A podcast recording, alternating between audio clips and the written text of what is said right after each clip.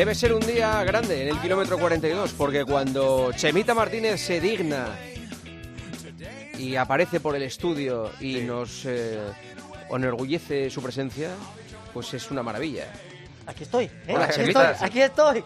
Mira, te puedes ver en la tele, Chema. Mira. Pero bueno, bueno. No, si en la tele se ve, el problema es que no, no, no nos visita mucho. ¿Qué tal, Chemita? ¿Cómo estás? Qué bonito el, eh, el estudio, ¿eh? ¿Qué tal? Ah, Un abracito aquí que se nos escuche bien. Un abrazo, sí señor, un abrazo. Con todo el estudio tuneado con En tus el día- fotos, ¿eh? Sí, Ahí sí. Qué maravilla, ¿eh? En Qué el- maravilla. En el Día Mundial de la Radio ha venido a la radio, como debe ser, sí Con- señor. Después de una gran noche de radio, no puede terminar mejor que con el kilómetro Pues oye, 42. tú eres un gran oyente de radio, ¿eh? A mí me encanta. Sí, sí, sí. Yo de- descubrí la radio hace muchos años y desde entonces se ha convertido en mi medio favorito. Disfruto mucho más que con cualquier otro medio y a pesar de las nuevas tecnologías, de todas las redes sociales, Sí. Donde esté un buen programa de radio, disfrutarlo tranquilamente. Bueno, incluso alguna vez cuando hay lío también, que a mí me gusta, pero, sí, sí, sí. pero vamos. No, aquí no, ¿eh? Hace... Rara vez, no rara vez. ha, ¿eh? ha habido lío en la publicidad con Chema sí. y con nuestro Sí, invitado, sí. o sea que imagínate, se han estado tirando unas pullas ahí que no veas. Bueno, ¿quién es nuestro invitado? Nuestro invitado es el nuevo recordman de la milla, que lo ha conseguido este fin de semana en la Milrose Games de Nueva York. El anterior récord era de José Manuel Abascal. Los más mayores eh, se acordarán mucho de él, porque es un récord que consiguió hace 40 años, en el año 1983. No había ni, ni nacido nuestro invitado. No, seguro No que había, no. no, no, había nacido. Y es un chaval de un pueblo de Salamanca que se llama Villar de Gallimazo, que vive en Estados Unidos desde hace cinco años, que allí estudió la, la carrera de, de bioquímica, que su objetivo es estudiar además la carrera de medicina y mientras tanto, pues tiene como objetivo ser campeón olímpico. Hola Mario, muy buenas. Hola, buenas noches. Bienvenido, ¿eh? A este Mario estudio. García Romo, que no hemos dicho el nombre. Mario García Sí, Romo. sí, sí. Eh, memoricen ese nombre, aunque muchos en el atletismo ya lo tienen en, en la cabeza, y más con este récord, evidentemente. Sí, sí, sí. Bueno, ahora hay muchos García, ¿no? En el atletismo, como hablábamos Hay antes, mucho M. García, es verdad. Sí, M. sí, Sí, punto sí, García, sí, pero bueno, eh, la verdad es que es un orgullo representar al atletismo español y, y ser uno más de ellos, ¿no? Y, y la verdad es que tengo muchas ganas de volver a competir aquí en España y, y bueno, ahora estoy aquí en Madrid para ello y, y con muchas ganas. Llevas cinco años en, en Estados Unidos. Sí, llevo cinco años ya. Primero hice la carrera de bioquímica en la Universidad de Mississippi y luego después ya he, he sido profesional, he conseguido un contrato profesional y, y ahora estoy viviendo en Colorado y llevo entrenando allí unos meses ya, unos siete meses. Tú no vuelves ya. Bueno, eh, Nada, es, nada. es la principal conversación cuando voy a casa, ¿no? De si me quedo allí o no. Y, y bueno, eso nunca se sabe porque pueden pasar muchas cosas. ¿Has echado raíces personales allí? Bueno, eh, a lo mejor sí. A lo mejor Bueno, sí. bueno, ya no vuelve, no vuelve. Seguro que no Te voy a vuelve. decir una cosa, esta tarde cuando hablábamos, él- se le ponía un brillo en los ojos muy, muy llamativo cuando ha dicho que ahora tiene cuatro semanas para ir a su pueblo, a Salamanca, ¿eh? O sea sí, que- sí, sí. No, eh, siempre echo de menos la casa, ¿no? Y al final estar con mi familia. Mi, mi hermano también vive en Suiza, entonces es un poco diferente, ¿no? Cuando, cuando voy a casa ahora que no está allí, pero ver a mis abuelos, ver a mis amigos, pues siempre, siempre dan ganas, ¿no? Aunque, aunque estoy bastante adaptado ya a la vida fuera de, España, pero bueno, igualmente también echo de menos España. Mm. Mario, lo que decía Juanma, estamos hablando de un año 2022 en el que, el que has conseguido un bronce, ser cuarto del mundo en, eh, 1500 y ha dicho Juanma que quiere ser campeón olímpico en París 2024. Sí, y campeón del mundo en Budapest. Pero bueno, eh, paso a paso, ¿no? Primero hay que, hay que centrarse en este año y, y sí, París es el Que, principal que, objetivo. por cierto, ya te has- encima ya has tenido un año que ya te están dando un poquito caña porque has renunciado ahí al Campeonato de Europa y eso hay gente que no entiende que ha sido para ti la temporada larga y que estás con esas miras tan altas y que vas a sacrificar el poder ir al europeo, con lo cual eso para las medallas, el contabilizar las posibles medallas, pues es un poco faena, ¿no? Ya te anda un poquito caña por ahí, a pesar de que esa ha sido tu, tu elección. Sí, bueno, al final es una decisión tomada sobre todo por mi entrenador y lo que estamos intentando hacer es priorizar ¿no? el objetivo que es Budapest y el Mundial de Budapest y, y luego la preparación también para los Juegos de 2024. La temporada es muy larga, empezamos en enero y acabamos en septiembre, ¿no? De pista, desde pista cubierta hasta el aire libre y, y bueno, competir en Estambul en marzo pues pone un poco en jaque nuestra preparación para el aire libre. Entonces intentamos pues prepararnos lo mejor posible e intentar con, ir con las máximas garantías a- al Mundial. ¿Entrenas con americanos? ¿Con No, chicos de Estados Unidos? Con gente de todo el mundo, de hecho tenemos un grupo muy internacional. ¿Ah, sí? tenemos australianos, neozelandeses, italianos, eh, o sea, yo soy español, eh, también americanos, lógicamente, pero, pero sí es un grupo muy internacional que, que está representado por, por todos los continentes de- del mundo, básicamente. Y respecto a ellos, mm, ¿te ves por encima?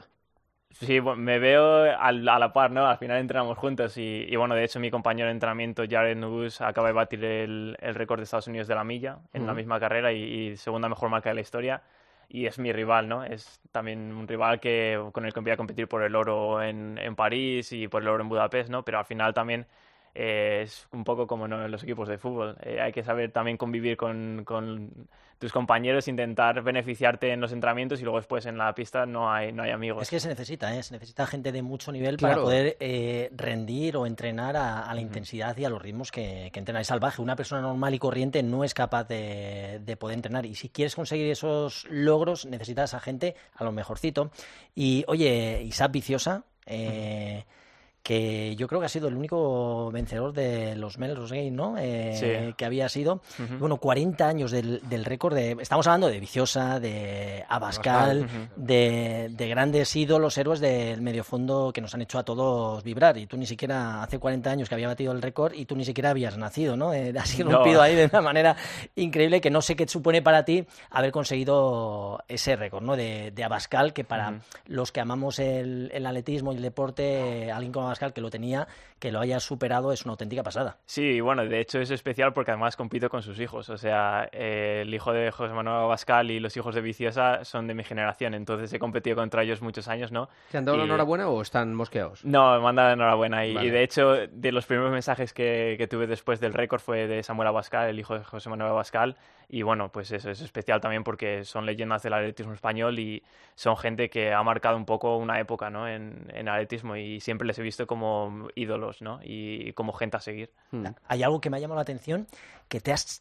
te has chupado todas las competiciones de medio fondo que ha habido en los últimos años. Una, una auténtica locura. ¿Eres un Maldini del atletismo así? No, me llamaría Maldini del atletismo, no. Yo digo, Romini, Romini, él es Romini. Es, es más, eh, es más aprender. También el atletismo es un deporte en el que se basa en tu estado físico, ¿no? Y en cómo de rápido puedes correr, pero a la vez el 1500 requiere táctica y yo creo que una de las cosas más importantes es también ver carreras y, y ver cómo la gente se mueve en esas carreras, ¿no? Eh, al final una carrera de una final olímpica no es una carrera de meeting en la que tienes libres. Puede salir a un ritmo lento y entonces hay que ser inteligente y cuando ves a gente... A mí, me sorprendió ¿eh? el año pasado cómo te movías eh, ya en el Campeonato de España tácticamente, con la tranquilidad que tenías, me, sorprendió porque todavía eres muy joven, necesitas muchas más experiencias, muchas más carreras. Pero mira, lo mismo por ahí venían los tiros, que te habías chupado todas las, carreras habidas y por haber. Aparte de que me gusta también, pues intentando un poco eso, eh, aprender la táctica de, pues, del atletismo y de, sobre todo el 1500. ¿Quién es el que más te gusta? El... Hay un americano que fue campeón olímpico en 2016, Matthew Centrowitz, que, que, también me recordaba, pues eso, que como un estratega, ¿no? Siempre que corría parecía que las decisiones que tomaba las tomaba por alguna razón, ¿no? Y, y bueno, de hecho ganó el olímpico en 3.50, que es un tiempo pues bastante malo para un campeón olímpico de 1500, pero dominó la carrera de principio a fin. Se colocó en el frente, eh, estuvo en calle uno todo el tiempo y al final corrió la menor distancia de, todos en la carrera. Hay muchos palos en una carrera de 1500. Hay muchas cosas que pasan que nosotros no vemos. No, que palos. Sí, sí que son palos. Ahí sí, que el bar te podía intervenir perfectamente. Sí, eh, bueno, aparte de que pues, somos 12 personas corriendo en una calle que mide 1,20 metros, ¿no? Eh, aparte también hay clavos, ¿no? Las zapatillas que utilizamos tienen clavos abajo, entonces si estás corriendo muy cerca de otra persona, pueden darte en las piernas, ¿no? Y de hecho, tengo muchas cicatrices en las piernas y ha habido, ha habido veces que acabo una carrera y me miro a la pierna y tengo todo lleno de sangre, ¿no? es muy habitual, ¿eh? Terminar una carrera y ves cómo tiene las tibias ensangrentadas y ni te has dado cuenta, simplemente has percibido un pequeño tope. Oye, me llama mucho la atención eh, un chaval de, Villar de Gallimazo, eh, un pueblo que ahora mismo no supera los 80 habitantes seguramente, que a clase ibais 4 o 5, que no jugáis al fútbol porque no hacía número suficiente, que os dedicáis a correr, y con 18 años se marcha a Mississippi, saca la carrera de bioquímica, se convierte en un atleta importante. ¿Quieres, cómo, se produce todo ese salto tan, tan bestial?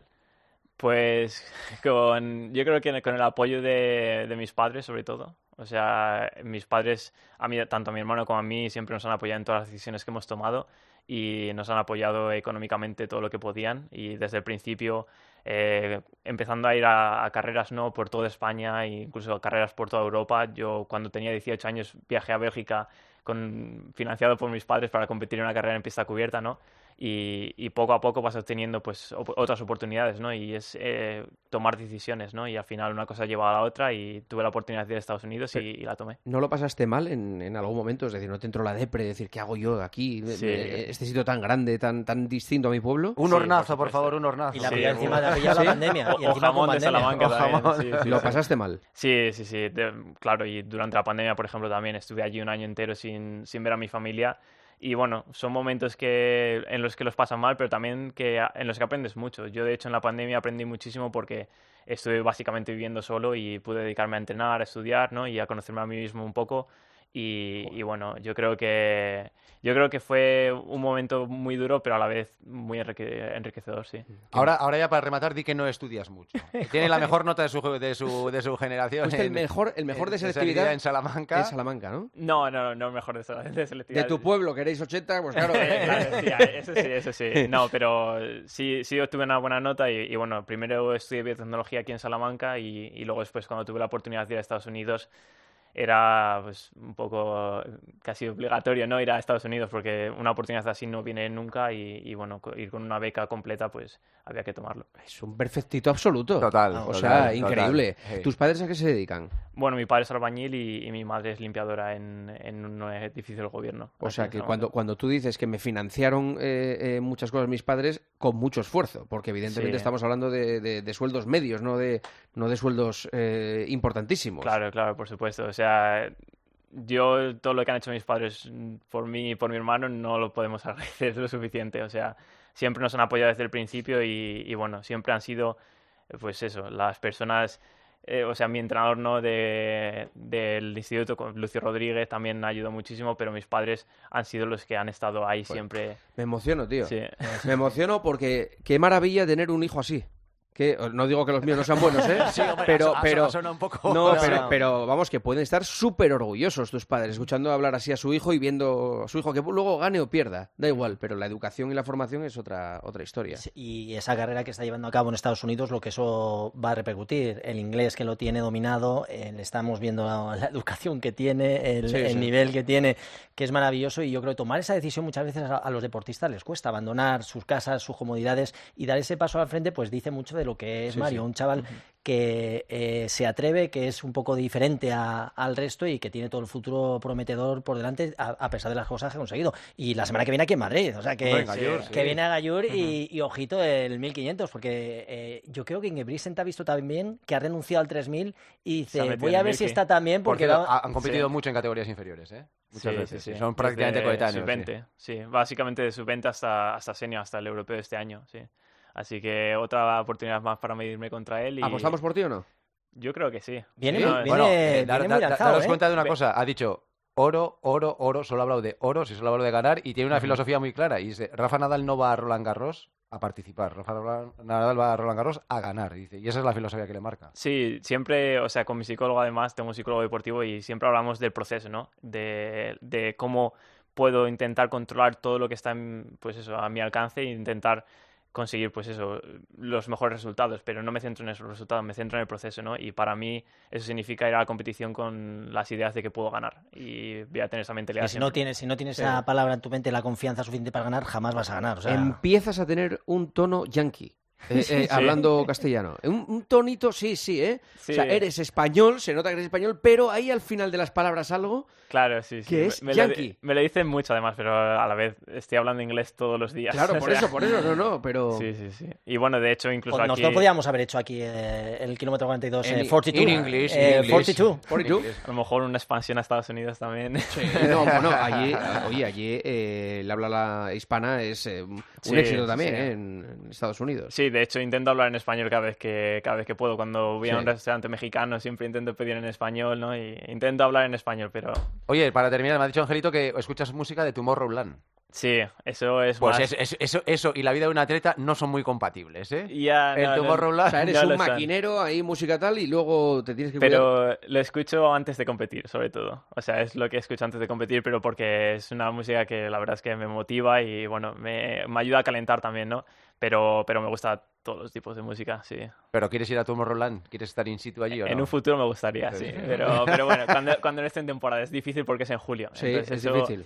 Eso cae en mitad de todos los Bueno, campeonatos. y es difícil conseguir entrada. O sea, creo Sí, que es una locura. Ahora, Sí, cuando sí, te sí. llega, creo que llegan con una especie de cofre o de caja o una cosa así, que Sí. es Pero espectacular. bueno, las medallitas ayudan, ¿eh? O sea Sí, que- no, sí, no, eh, no. Las Sí, medallitas Vas para estrella, con lo cual te invitarán al palco VIP allí y vas a estar allí con los mejores. Claro. Oye, Mario, ha sido un placer conocerte. Gracias por visitarnos. ¿Eres futbolero? ¿Te gusta el fútbol? Sí, claro, claro, me gusta el fútbol, sí. ¿De qué equipo eres? De la Real Sociedad me ha dicho que era. Siempre he sido fan del Real Madrid, ¿no? Y, y era el fan de la UDS, también abonado de la UDS. Y bueno, hace, como me- bien mencionabas antes del programa, que acaba de cumplir 100 años. El y- jueves hizo 100 años. la Jueves. Y bueno, sí. se le echa un poco de menos, ¿no? Y, y bueno, hay equipos en Salamanca ahora que están surgiendo y, y bueno, eh, intento seguir el fútbol, pero desde Estados Unidos es un poco difícil porque Vamos, que merengón, no que merengón. Sí, sí, Sí. sí, no hace falta que...